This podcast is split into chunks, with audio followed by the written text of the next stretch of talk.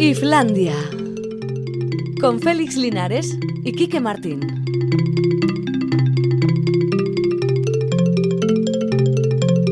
A León, las 4 y 5 minutos y pico, así que es el momento de empezar Islandia porque es lo que hacemos en Radio Euskadi todos los días a esta misma hora.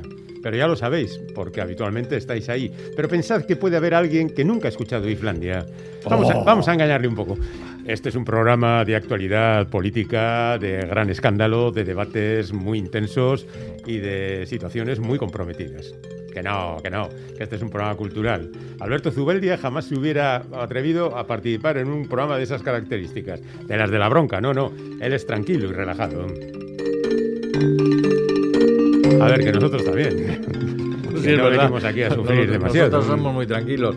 Bueno, si estás de madrugada, Ana, pues feliz madrugada. Eso es. Si nos estás escuchando en la remisión. Sí, pero que sepas que nosotros no estamos aquí, ¿eh? Ya. Por mucho que demos esta sensación de directo y No, tal. no, no. Que no, incluso no. podíamos mentirte ¿eh? y decir, oh, qué noche más oscura es esta. Las noches en línea general son oscuras. Estamos un poco tristes hablando de oscuridad, porque han muerto dos periodistas, eh, el navarro David Bellain y su compañero vizcaíno Roberto Fraile. Han sido asesinados en Burkina Faso, les habían secuestrado y les han matado. Se fueron a cubrir una guerra. Pues para, ¿para qué? Para contarla al mundo, claro. Sí, que es lo que habitualmente hacen los periodistas, no nosotros, ¿eh? que nosotros no, No, nos movemos de aquí, las cosas como nada, son. no. Pero siempre tiene que ir alguien a algún sitio para contar lo que está ocurriendo allí, porque Mm. generalmente cuando no se ve en el lugar propio de los hechos, pues siempre te llegan las informaciones interesadas de quien quiere contarlo para su propio beneficio. Y en eso consiste básicamente el trabajo de periodista. Lo que pasa es que, claro, hay sitios y sitios y donde te juegas la vida cada minuto. Y luego es, es que, ¿sabes qué pasa? Que la palabra periodista a veces emplea, como diría aquel, muy equivocadamente. O sea, que hay gente que se llama periodista y de periodista no tiene nada. O sea, que decir... Estás hablando de María Patiño. eh, no, no, no estoy hablando de María Ah, ¿no? Patiña. Estoy haciendo una reflexión general Vale, vale. de gente que, que- que dice ser periodista y simplemente es opinador de sus opiniones. Sin Bueno, más. O sea, eso, que eso se llaman tertulianos. eso es. Ujú. Bueno, sí, sí, la verdad. Hay tertulianos buenos. Claro, como Claro, todo. como- como. Incluso Pero- hay periodistas buenos. Claro, pero que se llamen tertulianos, no que sean periodistas, que es otra cosa. Ya, ¿no? lo que pasa es que periodista tiene un poco más de caché Claro. el, el término. El periodismo Entonces, tiene que ver con, con ir, ver y contar. Eso es. Eso. Simplemente, eso tan sencillo. Lo que pasa es que también es inevitable poner la propia percepción de uno Hombre, en el análisis de lo que se está observando. Pues nada. Nadie discute eso. Luego nuestros compañeros de graffiti van a tratar este, este Mm. En- tema en más-. Más, a profundidad. Bueno, Mm. eh, estos son dos nombres propios del día, pero la otra gran, otro gran nombre propio de, la, de esta jornada es el de Amaya Zubiría. Porque hoy se acaba de conocer que ha sido galardonada con el Adarra Saria, ese premio que concede Donostia Cultura y que rinde homenaje a una carrera dedicada a la música. Y yo creo que pues uno de esos premios incontestables, ¿no? Sí. Porque ¿Qué, Amaya- a- qué vas a decir? Claro, es que Amaya lleva Zub- tiempo sin cantar. a que Amaya Zubiría es, yo creo que es parte de la historia de la Euskal Música, allí cuando empezó en los años 70, que empezó en Aisea, que Mm. Sí, habrá sí. gente que diga, Aisea, ¿qué es ¿pero eso? Mm. ¿qué, es eso? Pues un grupo donde estaba también Chomin Artola, Efectivamente. con el que en los años 90 formó un dúo durante tres discos, creo aproximadamente. Y luego cada uno siguió su camino en es. solitario. Antes, por ejemplo, en los 80, cuando ya Aisea se había eh, separado, eh, Amaya formó un dúo muy interesante. Ella cantaba y el otro componía con Pascal Gain, ¿te acuerdas? Y luego es, yo creo que eso le introdujo a, a Amaya en el mundo del cine, porque muchas de sus canciones, muchas de sus composiciones acabaron en bandas sonoras de, de películas. Y después ya de, mm, de romper el, el- co- con los dúos, pues ya se dedicó a hacer una carrera en solitario. Y de vez en cuando, muy de vez en cuando, como decía Félix, da un concierto acompañado de, de su hijo Dorta Murúa. Que, que, bueno, que, que son conciertos muy interesantes. Bueno, el premio se lo van a dar el 21 de junio, que es el Día de la Música, en el Victoria Eugenio, en un acto que va a ir después seguido de un concierto en el que van a participar, al loro, ¿eh?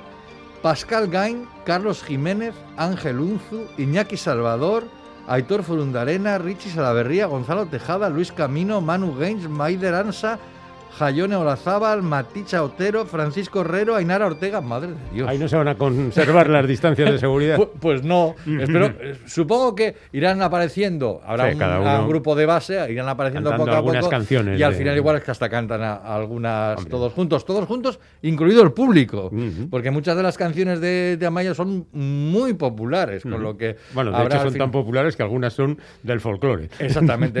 Eh, eh, Se nos había olvidado decir que seguramente Amaya Zubiría es una de las personas que mejor supo llevar el folclore a su mundo particular, ¿no? Y, y reactualizarlo con una mirada bastante contemporánea. Así que nada, oye, que estamos muy contentos que le hayan dado a Amaya este premio. Hay quien nos recuerda que en Aisea también estuvo Xavier Lasa. Sí, señor, sí, señor. sí. Y luego hay algunos que no sé, ¿repartís navajillas por correo? Navajillas, ah, pero ah, Eh, por lo que hemos dicho de lo los dicho que- periodistas. que- no, no, Ah. supongo que, que es porque hemos dicho que este es un programa escandaloso y demás. Tertulistas, dice otro también, Ah, en, en tú- referencia a los tertulianos. Bueno, no nos metamos en estos jaleos. Ya, ya, ya. Bueno, ya habéis oído en el boletín que el concierto de Love and Lesbian no fue súper contagiador. Súper No. transmisor, No. porque hubo seis enfermos y además cuatro ya venían de antes. Pero no obstante, Mm. no conviene olvidar que alguien estaba enfermo para haber contagiado a los dos. Efectivamente. A no ser que se contagiaran eh, a la salida o a la entrada. Bueno, o- eh, también pudo ser que, que alguien que pasó la prueba, Mm. porque ya sabéis que esas pruebas no son 100% fiables, estuviera enfermo y contagiara. O simplemente que alguien que pasó la prueba enfermara después y después se fue al concierto. También puede que ser. También puede sí. ser. Mm. Eh, todo hay que decirlo, la mayoría de los contagiados se contagiaron fuera, ¿no? Quiero decir, Sí. antes del concierto, justo antes del concierto, no dentro de la sala. Eso es, cuatro de ellos. Entonces, de- de los oye, han hecho muy bien su trabajo, ¿no? Porque han seguido Pues sí. muy bien todos los contagios. Pues nada, nos alegramos. Bueno, si esto sirve para que... Pues ma- volvamos a los conciertos. Pues volvamos a los conciertos, pues será absolutamente maravilloso. En fin. Les contagió Miguel Bosé, dice un oyente que no. no, que estaba no. en el concierto, Jolín. Hay, quien que- dice, ya era hora que le diesen el premio a Maya y no a. Berry Charrac. Dice, bueno, Hombre, hombre. ¿Para cuándo a Nico Echar, Caroline Phillips, Michelle Dicot? Pues los seguramente, históricos de- claro, todos se de lo, los mere- 70. se lo merecen, pero habrá muchas ediciones por delante, seguramente caerán, caerán algunos de esos premios. Eh, bueno, hoy vamos a tener teatro, arte, música. Yo creo que va a ser un programa muy entretenido, fíjate. Bueno, pues yo creo que también. ¿Ponemos una canción? Va, ponemos una canción y hablamos con nuestros primeros invitados. Efectivamente, vamos a poner una canción que firman el grupo catalán Love of Lesbian, Casualmente. precisamente, y el Navarro el Columpio Asesino, una canción que podemos escuchar en el nuevo disco de los catalanes VEHN, es decir, Viaje épico hacia la nada. Vale. Hala, que suena. Iba primera fila de todas las manes. Pero esa vez algo fue mal. Cuánta bondad estaba en la legal. Días después, colgado de revés, pasó la cuarentena como si bondage. El cabrón no lo dejó de azotar.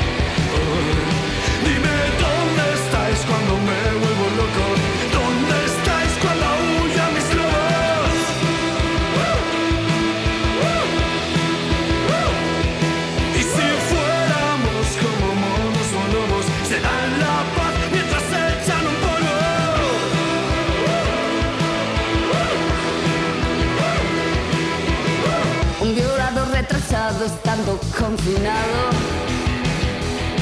Se voló la tapa de los sexos en el puto lavabo. Quiero abrazar, quiero matar, soy tan de aquí que estoy para allá. Vaya por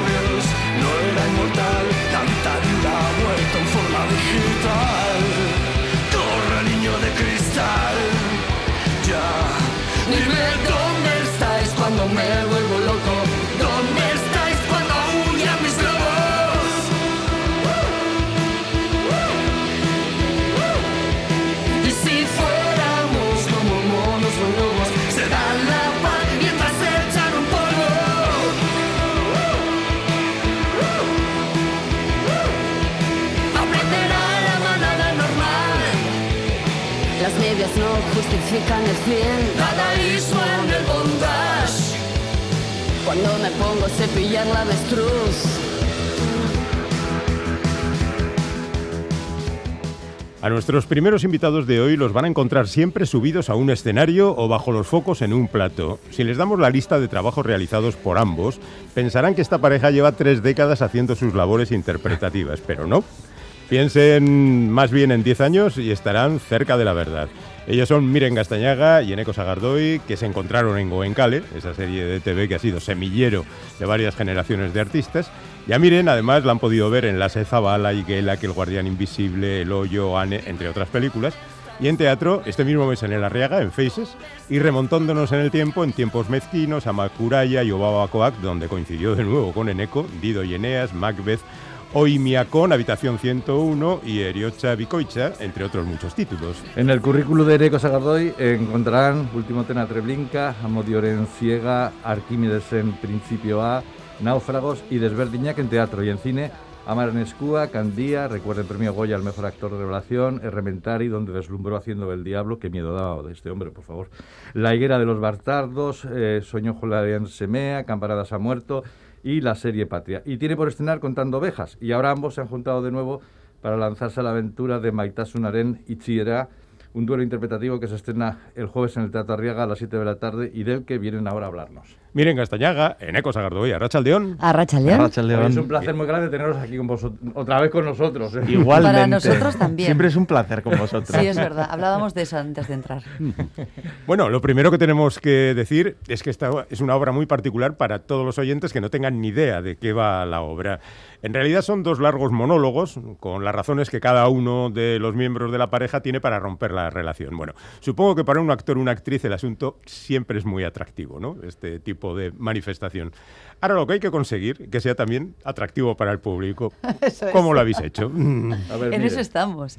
Para nosotros, desde luego, claro, la, eh, la primera vez que lo vimos fue en el Teatro Arriaga, Mm. que vimos la obra de Kamikaze Teatro con Bárbara Len y Israel, e Israel Elejalde. La cláusula del amor. La se cláusula del amor, sí. dirigida por Pascal Rambert. Sí. Claro, la vimos, nos quedamos absolutamente enamorados con el trabajo y era como, por favor, que se quiten, que queremos subir.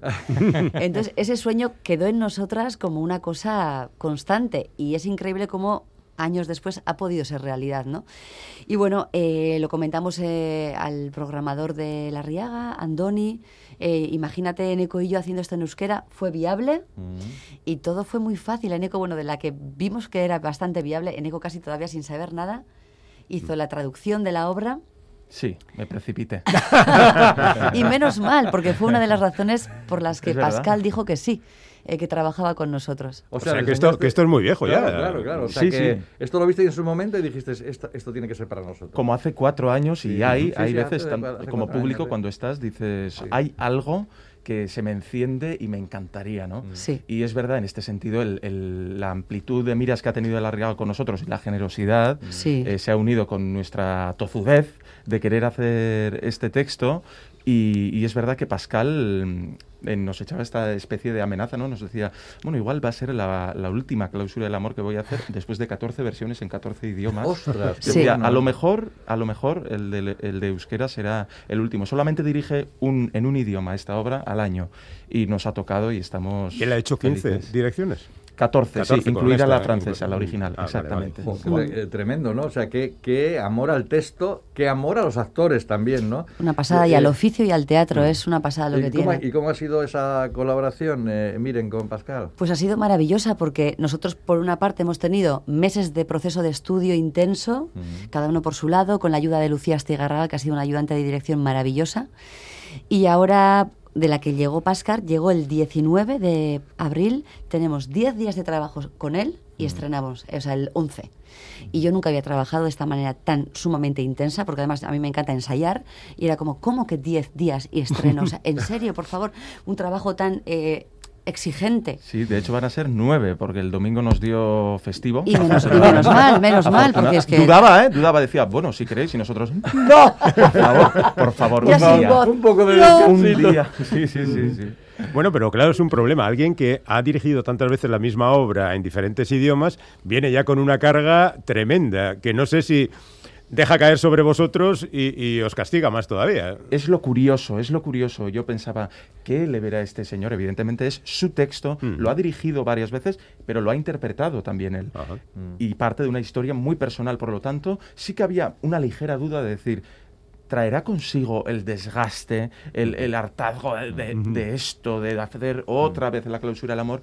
Y nada más lejos de la realidad. Viene con una alegría, con un conocimiento del texto Bueno, intrínseco, claro, claro, intrínseco, claro, claro. en- sin Mm. entender Es una orgánico, palabra en euskera. claro, eso. Totalmente, Sí, sí. totalmente. Es como su piel Mm. y sus vísceras. Y entonces nos decía, ¿no? Que solamente viendo nuestros cuerpos trabajar Mm. sabía por dónde íbamos en el texto. Por lo tanto, es eh, una maravilla ver con qué nivel de, de Mm. precisión trabaja y nos Ah. exige. Mm. Oye, ¿y qué decía el del euskera? Miren. Pues está encantado porque al final también es, una idi- es un idioma que pertenece también a su país. Claro, que- evidentemente, claro. al Estado francés. Exactamente, entonces eh, hablábamos también de eso y por una parte eh, él comentaba ¿no? que, que le ha interesado el mundo vasco desde mucho, mucho. desde Decía que mucho. Nos vino ayer con una foto de... De una exposición de del una exposición Guggenheim. del Guggenheim de, de- de cultura vasca, de, de una ilustración, y, y nos estaba, venga a preguntar, ¿y esta herramienta qué es? ¿Y esto qué hace? Y este caballo de Y madera era como yo bastante folclórico. Parecíamos en ese momento más de Murcia que porque estábamos fingiendo, ah, sí, bueno, pues a lo mejor es... No teníamos ni idea, tiene mucha curiosidad, y la curiosidad al final te hace trabajar con una pasión Oye, y increíble. no nos ha dicho, oye, ¿por qué no os venís con el montaje en euskera a París, por ejemplo? Pues no Pues- esto, pero eh, sí nos ha dicho otras cosas. eh,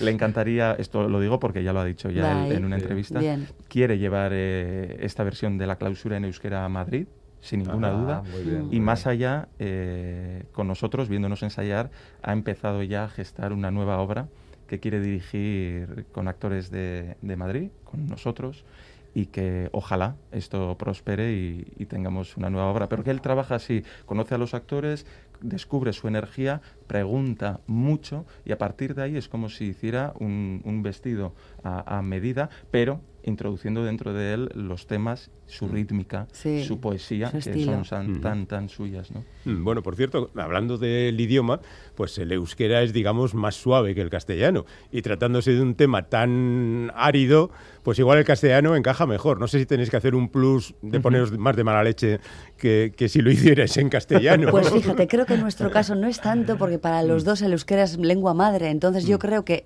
estoy más cómoda en euskera que en castellano.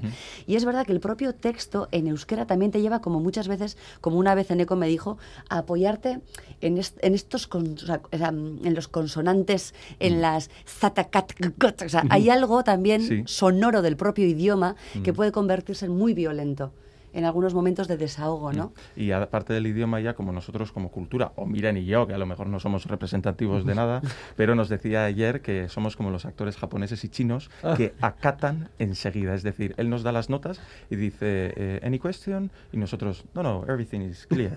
Y claro, él se queda feliz y nosotros, eso no significa que luego tengamos que trabajarnos, pero Eso somos es. muy obedientes. Ja- jamás, hubiera, Disciplinados. jamás hubiera pensado que nos iban a comparar a los vascos con chinos y japoneses. Me encanta la comparación. A mí también. Solo que es, es que es verdad también que él a la, a la hora de dirigir lo que hace, hace es marca un carril muy claro y luego te deja muchísima libertad para que tú en el aquí y ahora puedas estar creando y como él dice, puedas seguir abriendo y abriendo puertas eh, y yendo más allá y más y más. Entonces yo creo que ahí nosotros le decimos, sí, te entendemos. Y luego nos ponemos a buscar y a disfrutar también eso. Nos ¿no? decía, a lo mejor es contradictorio, ¿os parece contradictorio que yo diga, eh, cuidado con esto, pero haced lo que queráis? Y no es contradictorio, es simplemente descubriros eh, eh, baldosas, ¿no? El Mm. suelo, y luego decidís vosotros ya por dónde caminar, pero am- ampliar esas posibilidades que tiene este texto. Mm, Igual ha sido bueno, ¿no? Que sea un actor el que lo traduzca y lo adapte. Y el que el, quien lo dirija también. Mm, bueno, eso se nota, mm. eso se nota. Oye, ¿y cómo ha sido la traducción con, con Daniel Sarriugarte? No sé si ha habido algunos escollos especiales eh, a, a la hora de, de traducir a la euskera. Bueno, ha sido mi primera pseudo traducción, digamos, porque yo no me dedico a ello, pero fue tal la emoción y coincidió con que estaba estudiando francés, entonces me lo tomé más como un ejercicio también, ¿no? Eh, es curioso porque el texto no tiene ni puntos, ni comas, ni signos ex- de Ostras, exclamación. el texto original no tiene nada. Nada, solamente tiene eh, signos de interrogación. Ostras. Entonces ahí, evidentemente, al trasladarlo al euskera, tienes que deci- decidir qué verbo eh, ataca a qué, ¿no? Cómo Ah, claro, organizar, claro, cómo claro. son las ideas, las subideas. Entonces, en todo eso, ya una vez entendido su cadencia, su Mm. ritmo, fue un proceso muy placentero. Es una escritura, además, que la siento muy mía, curiosamente. Entonces, fue una gozada. Y Daniel Sarriugarte, que aportó Mm. todo su arte y todo su oficio de traducción para hacer una traducción mucho más sólida y mucho más correcta, ¿no? Y escénica porque yo creo que ha estado bien también que un actor esté, está mal que hable de mí, pero es que eh, creo que se nota luego en la traducción Claro, saber claro. que eso se tiene que decir. Que Nadie para, va a leer para este texto, no, para que le digas en un momento determinado a Danele, oye, Danele, eso para Sí. representar va a ser imposible. Esa palabra, ¿no? no, nos vamos No, a trabar, fíjate que hay muchas T's o hay muchas R's, vamos a buscar sinónimos, ¿no? Son cosas que a lo mejor en la edición escrita eh, nos saltaríamos, pero para lo escénico es un punto de vista que he querido también tener presente. Bueno, les contaremos a los oyentes que la representación se hace con uno de los protagonistas de cara más o menos esquinado al público y al otro, y el otro está de espaldas ahí en escorzo, eh, aguantando todo lo que le cae encima. Hay una leyenda por ahí que dice que es mejor estar hablando que escuchando A ver, a eh, ver, a en ver, esta a ver. obra de teatro. A ver, ¿Cómo ¿cómo- os sentís vosotros en cada uno de los puestos? A ver, Eneco empie- empieza la obra, entonces yo tengo que escucharle durante un rato largo y yo es algo a lo que le temía profundamente. Decía, madre mía, yo quieta en el escenario sin hacer nada, qué ansiedad, me muero. Entonces los dos teníamos incluso a palabra si en un rato me voy y luego vuelvo, no pasa nada, tranquila, yo sigo, bueno, estupendo.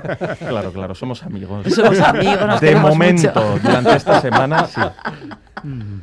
Pero es verdad que a la hora de trabajarlo también te das cuenta desde que el momento en el que empieza Yaneco a hablar, la obra empieza y es que es así. Y sus palabras, su intensidad, su energía, lo da todo, es un lujo tenerla enfrente. Por lo cual eso se vuelve para mí puro apoyo físico de mis emociones, de mi entendimiento, de una escucha activa, que también se habla de esto en el texto.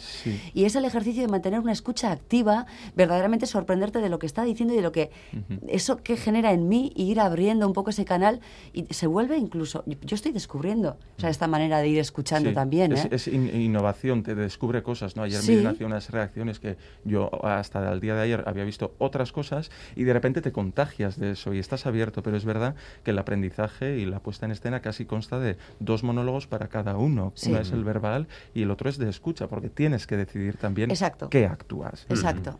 Oye, ¿y ha sido muy difícil aprenderse el texto? Ya sé que esto es una pregunta un poco tonta eh, referida a unos Lo actores. es. No es tonta. Pero, pero, no, no, no, porque digo que normalmente en el teatro cuando os aprendéis un texto os sabéis que, alguien, que, que en un momento determinado alguien os va a contestar. Sí, claro.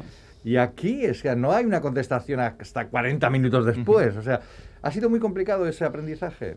Por una parte ha sido muy placentero porque lo hemos cogido con mucho tiempo de antelación y yo hacía mucho tiempo que no cogía un texto. Tú veías que era largo, pero hay un punto de, venga, hoy la página 1. Y vamos con la 1. Entonces había algo de ese proceso de estudio que yo hace mucho que no lo disfrutaba con ese cariño. Porque había mucho tiempo por delante, no había una presión de que ya estrenábamos. Entonces ha sido como por una parte muy agradable, duro también, porque, claro, mientras vas luego acumulando información cada vez más, cada vez más, también te tienes que enfrentar a ciertos vértigos. Hemos tenido ese momento muy importante con Lucía Astigarraga, que ya es donde empezamos a expulsar ese texto por la boca a otra persona, porque nosotros nos juntamos un poquito más tarde, fuimos a, a Zala, que es la crea- el, el espacio de creación de Idoia Zabaleta, que está en Vitoria. Cogimos tres días para convivir un poquito, pero tampoco trabajamos juntos demasiado, y hasta que vino Pascal es ya el momento en el que nos hemos puesto frente a frente. Entonces, todo este tiempo nos ha dado como margen para poder un poco diseccionar y ver con más conciencia este proceso de memorización, incluso todavía estamos en ello, ¿no? Sí. y, darnos cuenta que muchas veces, evidentemente, la escucha del otro es el apoyo, pero tú eres tu propio apoyo, porque hay momentos donde el texto baila, hay momentos donde entra el miedo, y también, aparte de tener el trabajo fino, fino y lo mejor posible, también estamos entrenándonos en esos vacíos que surgen para poder tener recursos y seguir. Como las comparaciones siempre son inevitables, además de odiosas, un par de cuestiones mm, comparando con la versión en castellano. Se cuenta que Bárbara Elini e Israel Elejalde estaban rompiendo por aquel entonces. Vosotros partís de otra situación. Claro. Desde o sea que la desde intensidad os la tenéis que cargar vosotros a la espalda. Sí. Exactamente, sí, es verdad que, que Pascal también nos decía, ¿no? Bueno, vosotros también sois pareja, ¿no? Eh, por mucho que no seamos pareja pareja en, en la vida, eh, seamos más como una especie de hermanos. Sí. Pero evidentemente hay muchas cosas en el texto que yo se las diría tal cual, a miren, las pienso tal cual, todo buenas. Eh. Entonces ahí sí hay eh, una conexión ¿no? y una emoción muy grande y un esfuerzo mínimo ¿no? de, de- de sentir y de habitar esas ideas que se dicen. Evidentemente no me quiero imaginar, pero en cualquier tipo de relación, ¿no? interpretar algo que es tal cual en la calle, luego tiene que pasar factura sí o sí. Sí o sí. Claro. Sí, Bárbara Denis decía en alguna entrevista que prácticamente todas las veces que terminaba la, la- la actuación se venía abajo. O sea, Seguro. Se, se ponía a llorar. Si eh, es que dan ganas de sí, llorar. Seguro, es que... seguro. Te quedas vacío. Sí. Ufa. Bueno, la otra cuestión relacionada con aquello. Hemos notado que los carteles son un poquito más podibundos que los que trajeron eh, Sabía que lo a y, e Israel. ¿Cuántos centímetros de piel se muestran en la obra? Y sin plumas. Y Y sin plumas, efectivamente. Un poco más austero. La famosa fotografía de las plumas. Esto es una decisión de Pascal, ya ha eliminado las plumas completamente. Sí. Y luego ya sabéis cómo es esto de, de la imagen desnuda del hombre, pero sobre todo de la mujer, Sí. que no es tan fácil luego de, de distribuir. Es que sacamos de- la foto también y luego también mira- Sí. mirando un poco la parte estética y qué aporta, también hasta qué punto, qué... ca- Entonces, verdaderamente estamos, estuvimos buscando dónde está la línea correcta, la más estética, un poquito más arriba, un poquito más abajo. Y luego otra cosa voy a decir, una advertencia. Estamos venga a repetir en las entrevistas que nos desnudamos en escena, estas cosas, no, wow. Eh, Es un cartel con dos torsos. No nos vamos a desnudar. Que quede Físicamente. claro. Por Espero- si alguien va por el morbo. No, espero que esto haga que venga más gente. No sé yo, Eneco. Ay, no sé si has ayudado. ¿eh? Eh, ¿Podríamos mm, nombraros eh, artistas residentes de La Riaga? Pues casi, ¿no? ¿Cómo decir que no últimamente, madre Más- mía? Miren, no, miren, habla, que tienes ya voz de Arriaga. ¿Os imagináis que tiene como la resonancia de la Sí, sala? sí. Oye, pues no estaría nada mal, sería una resonancia maravillosa. Sí, no queda No, pero nada eso mal. quiere decir que confían en vosotros, ¿no? O sea, que está clarísimo. Pues bueno, parece que sí. Yo estoy profundamente agradecida, desde luego, porque sí es verdad que desde Obaba Coac eh, he tenido posibilidades, tú también, Eneco, eh, de trabajar en diferentes proyectos y bueno, todo aprender. Eh, aprender, enfrentarte a nuevos personajes, nuevos retos, nuevos textos y pues sí, muy, muy agradecida. Lástima de la situación que solo los puedan ver los de Bilbao. Pues sí. Sí, No nos qué hables pena de me da. Bueno, pero ¿no vais a hacer luego gira? Sí, haremos. Sí, ¿no? sí, estamos estos tres días aquí en el Arriaga. Sí. El 8 y el 9 viajamos a Durango. Mm. El 15 estaremos en Ondarribi. Luego hacemos parón y en octubre volvemos y tenemos una gran gira por Ah, pues toda qué Euskal Herria además. Es verdad que los que lo vean en Bilbo, en Donosti y en Vitoria tendrán un detalle que vosotros ya lo visteis. Y en Bayona, En la en mitad de Bayona. la obra y en Bayona, que en los pueblos pequeños seguramente no se va a poder hacer. Entonces, coro. bueno, sí, pero Ah, vale. Vale, lo dejo. dijo el spoiler, che. Bueno, somos periodistas, ¿no? Sí, claro, claro. No, no, y más, vais al teatro. Pero además. Además, Que por además. eso es por que Claro, sabes. claro, claro. Eso es.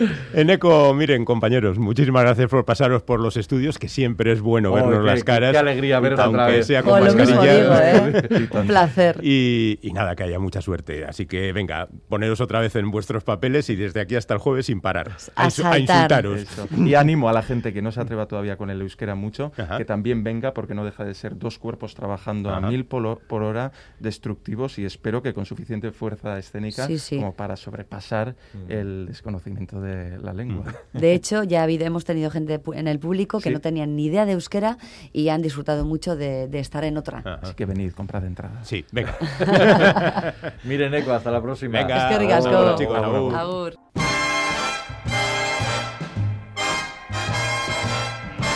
Islandia, un mundo de fantasía cultural.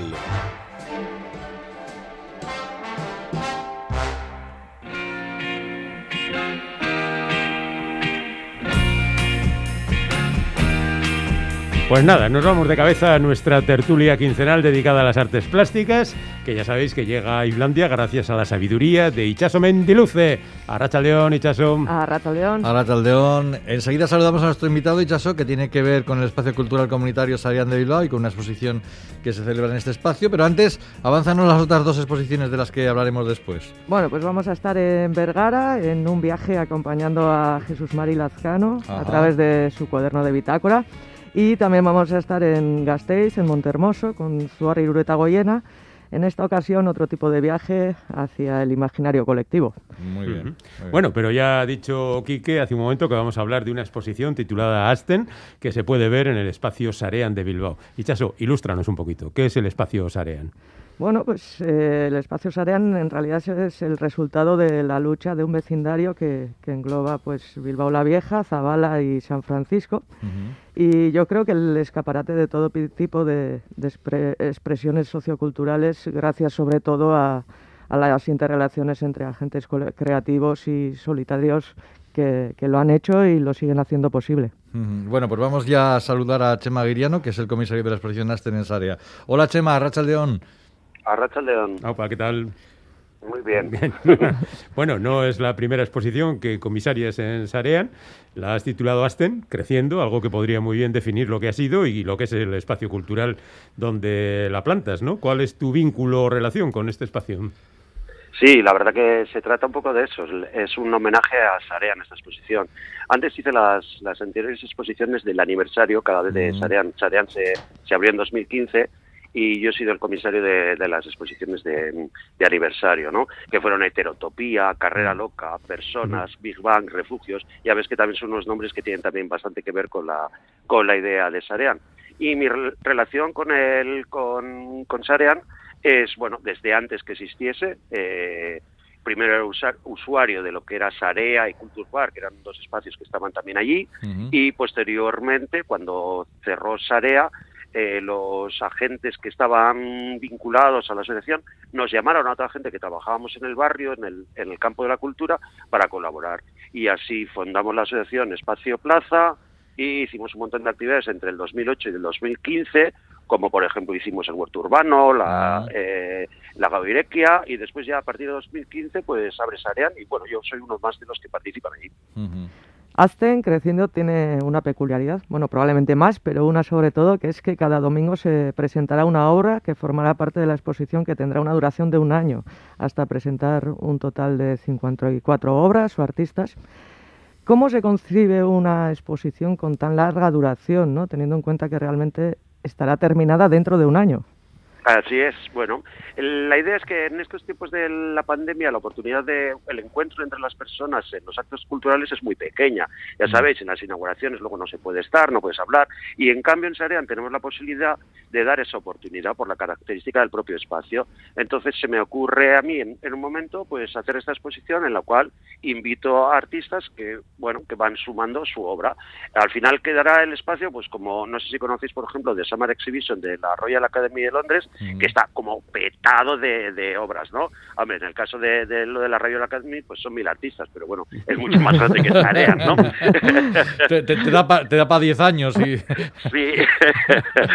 y, y, luego otra cosa de las, de las características extra que tiene esto es que, que en la propia inauguración mm. eh, se juntan los amigos y seguidores del el artista de que inaugura esa semana más de los otros 53 ah, artistas. Uh -huh. Oye, eh, cuando hablas de los proyectos seleccionados mencionas la palabra hibridación en lugar de disciplina. ¿Por qué se matiza? ¿Acaso crees que hay que, que hoy en día aún existen límites entre los diferentes las diferentes disciplinas artísticas?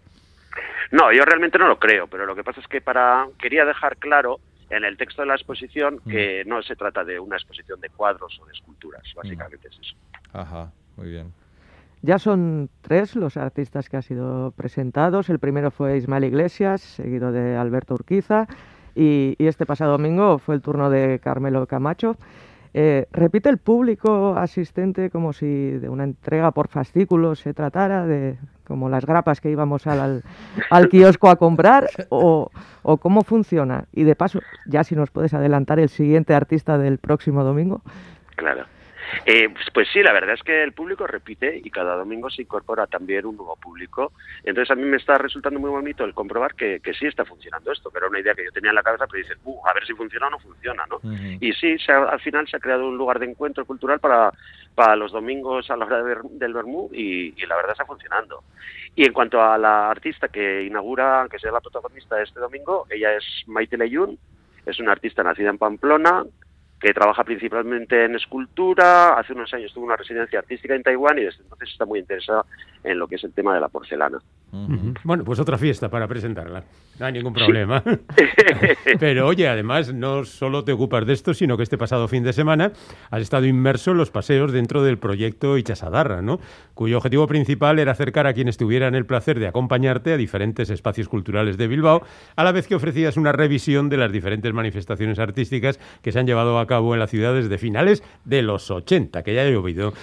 ¿Tú crees que sigue siendo Bilbao una ciudad ejemplo de actividad cultural como pudo serlo en el momento de su resurgir postindustrial o, o ha perdido fuelle?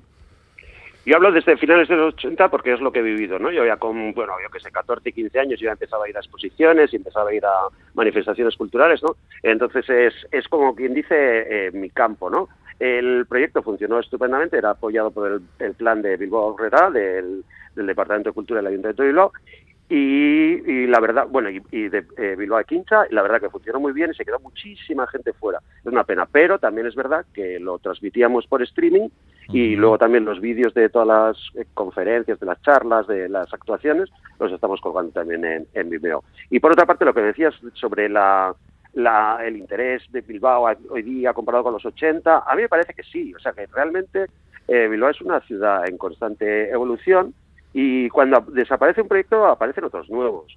Es una ciudad con mucha energía y que realmente resulta muy atractiva para artistas y agentes culturales. Eso lo demuestra el hecho de la cantidad de artistas también, artistas y agentes culturales de fuera que viven y, y trabajan en Bilbao. Para ser realmente una ciudad tan pequeña como es Bilbao comparada con otras ciudades europeas o lo que sea, ¿no? La actividad cultural es, es enorme, vamos. O sea, y, y sí, yo creo que, es, eh, que sigue, sigue habiendo muchísimas cosas interesantes. Ya sabemos que, que tu agenda evidentemente no está muy vacía, pero ¿qué proyectos tienes a corto o medio plazo? ¿Qué podemos ver? ¿Dónde podemos encontrarte? Pues lo próximo que tengo así cerrado de verdad es una colaboración con el Festival Bellevue Art, que es un festival que también eh, tiene lugar en, en el barrio de bueno Bilbao la Vieja, San Francisco Zabala, y ahí voy a hacer también unas rutas, bueno, un poco parecido a lo que he hecho con lo de Chaselderra, pero será diferente, donde el público que, que participe pues encontrará sorpresas para los sentidos, tra- eh, verá diferentes cosas, pues desde cosas de sonido, de, de performance, de gastronomía y todo eso dentro de una ruta contando un poquito contando un poquito historias. Luego aparte de eso tenemos ahora un poquito parado eh, que teníamos una exposición para de artistas vascos en Montreal. Hicimos ya una en marzo del 2019 justo antes de justo antes de la pandemia. Yo regresé el día 11, o sea, llegué para, para quedarme confinado. Pa- para meterte en casa. Sí, así llegué. Y tenemos ahora pendiente la, la siguiente parte. Y luego, por otro lado, pues eh, hay dos actividades principales pues que hago siempre, que son el, el Festival Internacional de Cine Experimental Videodromo, que normalmente tiene, o sea, que tiene, suele tener lugar en, en Bilbao Arte principalmente, y luego el Festival MEM, con el cual ya llevamos 20 años, que es ese en noviembre, y, y bueno, y también va a tener lugar, pues el año pasado ha funcionado a pesar de, de temas pandémicos, teniendo las, tomando las medidas adecuadas, pues hemos visto que se puede seguir lle- llevando adelante y con lo cual no tenemos duda de que lo vamos a hacer. Estamos seguros de que no te aburres, precisamente. Oye, me he quedado un poco con el, con el tema del recorrido ese. ¿Hay pinchos entonces y algo de beber? Ah, la bebida va por cuenta de cada cual, pero pero, pero sí va a haber un, una un tema gastronómico. No quiero no quiero describir tampoco demasiado las cosas, ¿no? Porque me gusta también que, que, que sea una sorpresa. Pero sí, la gente va a tener una experiencia gastronómica. Creo que le vas a ver a Félix. A mí ya me ganó. Chema Guiriano, gracias por estar con nosotros y suerte con todas estas actividades, ¿de acuerdo? Gracias a Hasta vosotros. luego, un abrazo. Agur. Agur, agur. Bueno, y ahora de Bilbao nos vamos a Vergara para ver a quién y en qué lugar. Y Chasón. Pues para ver la obra de Jesús Mari Lazcano en Arostegui Aretoa de Vergara, bajo el título Lazcano, Bitácora Cuadernoa, se nos presenta una exposición atípica quizás, alejada un poco de las- esas grandes piezas a las que nos tiene habi- habituados. Eh, su presencia es mínima, hay unas tres piezas grandes y las demás pues son más pequeñitas. Como indica el, como indica el título, se trata de, de obra realizada a partir de los apuntes tomados en un viaje, y más concretamente en su viaje al Ártico en 2017 y bueno, los diferentes materiales utilizados para, para pintar y una simetría cromática, ¿no? Claro, ya nos imaginamos el blanco, el azul, eh, pues hacen de la exposición un viaje al interior, que es precisamente, según Lazcano, lo que permite el viaje, ¿no? ya que induce a mirar las cosas desde otra perspectiva y sobre todo desde otra calma. Es por ello que, que para él el paisaje pues, no es un simple encuadre en una pintura o en una fotografía, sino que es parte de esa experiencia personal, tanto de quien la ejecuta como de quien la observa. Ha sido además su hija quien ha ejercido de comisaria y por lo tanto ha sido suya la selección de obra, lo cual, según el propio artista, pues ha resultado muy interesante, ¿no? dado que es un salto generacional que lo está viendo y viviendo de otra forma. Entonces, bueno, invitamos a la gente a que, a que pueda ir a, a ver esta exposición, Mm. ya que no se puede salir mucho de los sitios, pues Claro, bueno, claro, claro. vayamos a, a las salas de exposición. Yo, yo la, la verdad es que tengo mucho interés en ver las piezas pequeñas, estas piezas pequeñas de, de Lascano, porque estamos acostumbrados a ver sus, sus cuadros, eh, el gigantismo ese de esos cuadros grandes. Claro. Y es muy Es interesante. un poco también la vuelta a su pueblo natal, entonces bueno, tiene, tiene unos toques que, que yo creo que son muy interesantes para ver esa otra parte desconocida. Muy bien. Bueno, y de Vergara nos vamos a la capital alavesa. Eso es, eh, nos vamos a ver a y Goyena en Montermoso, en Gasteiz, con el proyecto Si cae caballo, cae imagen. Qué buen título. Muy bueno, desde luego no pasa indiferente y es que el artista pues ha querido entrar en el campo del imaginario colectivo, ese que por su propia experiencia eh, y, y por muchos que lo hemos vivido, pues bueno, eh, nos, eh, nos sentimos reflejados ¿no? en, en- en esa parte. Se trata además de las películas de western, esas de indios y vaqueros, que en aquellos días en los que había solo dos canales en la televisión, pues estamos obligados a verlas, ¿no? Eh, bueno, en- a través de, de ese imaginario, de esas eh, películas en las que los caballos se caían en mitad de las contiendas, abatidos y sometidos, al igual que la mujer tenía también un, un papel casi objetual, ¿no? Eh, pues ella crea una historia eh, diferente donde nos hace plantearnos el porqué de, del cambio de esos eh, personajes, ¿no? El- tanto los animales, no solo el caballo, sino los animales, el tratamiento de la mujer, el tratamiento del propio paisaje y bueno, pues a través de, de escultura, de, fotografías, de vídeo incluso, nos presenta una exposición pues no- donde esos elementos van a cambiar el punto de vista o al menos quiere que, hagamos eso, ¿no? No se trata de inculcar eh, ni aleccionar, sino de hacernos cambiar el punto de vista y ver esos escenarios desde, desde otros personajes, como son, pues bueno, ponernos en el lugar de esos animales, de, las mujeres o del paisaje. Entonces, bueno, yo creo que a través de los diferentes elementos que ha utilizado, sí que es verdad que, que lo vamos a revivir de otra forma, ¿no? Todos hemos, las hemos vivido, todos los hemos visto esas películas, que aún hoy las seguimos viendo. Sí. Y, y bueno, está bien, pues ese imaginario que se ha ido conformando en nuestra cabeza de una forma, darle un poquito la vuelta y, y plantearnos otro porqué. Pues ahí están las propuestas de Ichaso Mendiluce, exposiciones en Vitoria-Gasteiz, en Vergara y en Bilbao. Eh, propuestas que solo van a poder ver, como decíamos antes, los residentes en esas localidades, pero Sí. esperemos que eso cambie pronto, ¿no? Sí, Que sí, ya- eso esperemos. E intentamos pasar un poquito por todos los sitios, pero bueno, pues es lo que hay hoy. Y, y de todas formas, todos están haciendo un gran esfuerzo por ponerlo en las redes, así que Sí, sí, sí, es verdad eso. lo sí. que no se pueda de una forma, pues al menos que se pueda de otra. El mes que viene mejor. Eso es. Ichaso, agur. Bueno, Agur, adiós. agur.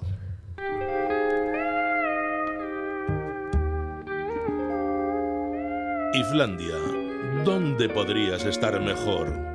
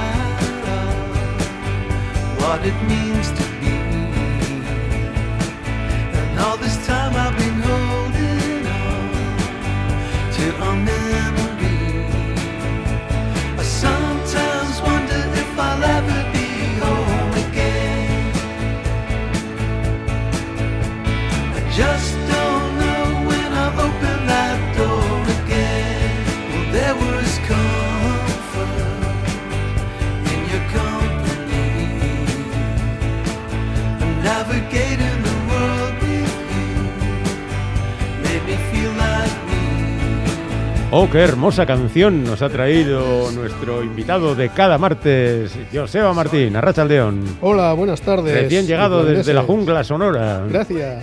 Aquí con esta gente que son los fans de los grupos juveniles. Exactamente. Teenage Fan Club, banda nacida en el área, no en el mismo Glasgow, como diríamos, sino en una de esas ciudades de alrededor, allá por 1989, el mismo año que nació la jungla. Así que hemos ido coincidiendo en el camino con grandes discos que gracias a ellos pues yo he podido poner aquí compartir con la gente de Radio Euskadi. Y volvemos a las andadas porque acaban de publicar, bueno, lo hacen este viernes, pero ya se han preocupado ellos de dar un montón de canciones por adelantado con sus vídeos y demás. Este viernes nuevo disco, el undécimo de estudio en la cuenta que hacen la mayoría, algunos ponen que es el décimo, en fin, este tipo de cosas. Y se llama Endless Arcade, esa arcada, ese- esa zona de juegos sin final. Supongo que se referirá a la vida misma porque hay unas cuantas canciones de el que es un poco el peso pesado ahora mismo, que antes había tres compositores, uno se fue hace dos, tres años, así que han quedado dos, y de esos dos es Norman Blake el que suele hacer muchas más cosas. Y muchas de las canciones que le han compuesto son un poco de separación amorosa, como de final de relación y tal. Así que supongo que a pesar de todo la vida sigue, ¿no? Es curioso porque estos hacen un power pop como muy escocés, ¿no? Es muy de. Eso muy, es, muy de la- melódico. muy de la zona, sí, sí. Pero han quitado, yo creo que con acierto, un poquito esas guitarras agresivas y corrosivas que tenían en otros trabajos donde había mucha melodía, pero aquello del noise pop que se llamaba. Ahora- y ahora suenan como más Claro, reposados. Suenan como a los Bears, ¿no? Sí, tienen, una- sí. tienen un aire esas guitarras. ¿no? Tienen, sí, tienen ahí un falta toque. mayor acorde vocal, Sí, pero sí, bueno. sí, pero, Pero bueno, las siempre son han cantado así sí. un poco contenidos, ¿no? Sí, Como sí, un sí. poco en, en- en zona menor. Y bueno, son 12 nuevas canciones que se ponen a la venta este viernes en formatos diferentes, están en descarga digital. Si compras el CD te regalan la descarga, tienes en vinilo negro. También han sacado una serie limitada en vinilo verde que ya se ha agotado. En vinilo verde. Y no riáis, pero ayer quedaba una cassette Una cassette. que se podía O sea, pre- te- te- preordenar. Te, te metiste en su página. Sí, en Bandcamp estaba En toda la oferta y ponían, quedan 19, 15, 12. Entonces, si compras la cassette no hay problema porque también tienes la descarga digital. Entonces, Claro, la, claro, la claro. cassette la puedes poner ahí encima del armario que luzca y luego le das caña al, al MP3 de... Hay que pedir estas casetes y pasárselas a Pacho, Iri- a Pachi Iruzen, al escritor navarro, que le gustan mucho todavía las casetes. Sí, Pues ya intentaremos para la próxima que saquen hacerles llegar una copia de ello. Bueno, hemos empezado por el principio del disco, ¿no? Eh, sí, la canción se llama Home, es una de las que ha dado vueltas y que tiene su propio, su propio videoclip. Están los cinco músicos porque han incorporado un teclista que viene de, de una banda de referencia como son los Sigotic, grupo de Gales ya también de largo recorrido. Y ahí están los cinco tocando las canciones. Suena, bueno, los vídeos os los recomendamos porque es una gozada verles y además ver cómo suena. Hemos comenzado con Home y vamos a seguir con I'm More Inclined, Soy más inclinado, que es una canción que habla no de religión, como parece el título, porque dice, eh, eh, eh, no acabo de encontrar una religión que me satisfaga, pero soy inclinado a tener fe en ti. Es decir, que al Ah, final pues se va la cosa canción de humana. amor, una canción de amor. Y suena muy bien. Aquí está. mm.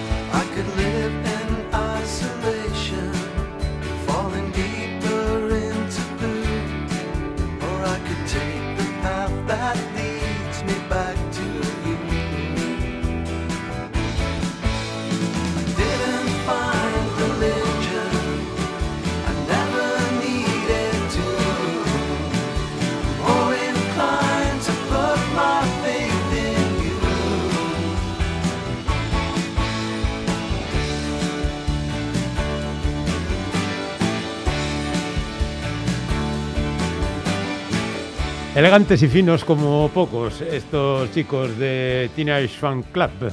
Un grupo de referencia. Eh, siempre Escocia ha tenido mucha musicalidad, mucha, mucho amor a la melodía. Yo creo que les viene un poco de los ancestros celtas y de todo aquello, pero lo han sabido llevar a una forma de entender el pop y el rock que hace que todo fluya con bastante naturalidad. Y dentro de esa lista, pues grupos como este, con más de 30 años de carrera, es uno de los referentes. Y después de cinco años de silencio, pues ya les tocaba. El, curiosamente, el disco se fue forjando entre los dos eh, líderes que quedan, eh, el señor Norman Blake y el señor Raymond McGillney eh, le dieron forma inicial en Hamburgo y les pilló un poquito todo el tema del confinamiento y tuvieron que seguir avanzando en arreglos y demás casi sin la banda porque bueno pues no había forma allí de, de ponerse todos eh, a la par pero yo creo que han sacado con, con nota este nuevo trabajo. Una curiosidad, ¿los dos líderes cantan? Sí, se, se van turnando, eh, hacen los arreglos, tocan guitarras, también tienen eh, teclista que, que añade también arreglos y demás, y una base rítmica, bajo y batería, que siempre son muy discretos y, y hacen ese colchón sobre el que las guitarras acaban flotando con esa elegancia La natural. verdad es que es un disco estupendo, de verdad. Muy bien, sí. pues vamos a terminar ya con él. Pues hemos comenzado con Home, que es una canción sobre el hogar y ella se marchó y no acaba de salir el sol, aunque él lo espera. Hemos seguido con esta que tiene fe en ti y nos despedimos con una un poco más catastrofista porque es Everything is falling apart. sí. Todo se está Desmoronando. desmoronando, Sí, sí. viniendo abajo. Sí. Supongo que será mm, más que la cuestión de la pandemia, la cuestión personal cuando la persona amada se va. Pues con ella nos despedimos. Joseba, muchas gracias, compañero. A vosotros. Hasta la Nos que vemos la semana que viene. Agur. Nosotros volvemos mañana, ¿eh? Los habituales. Agur.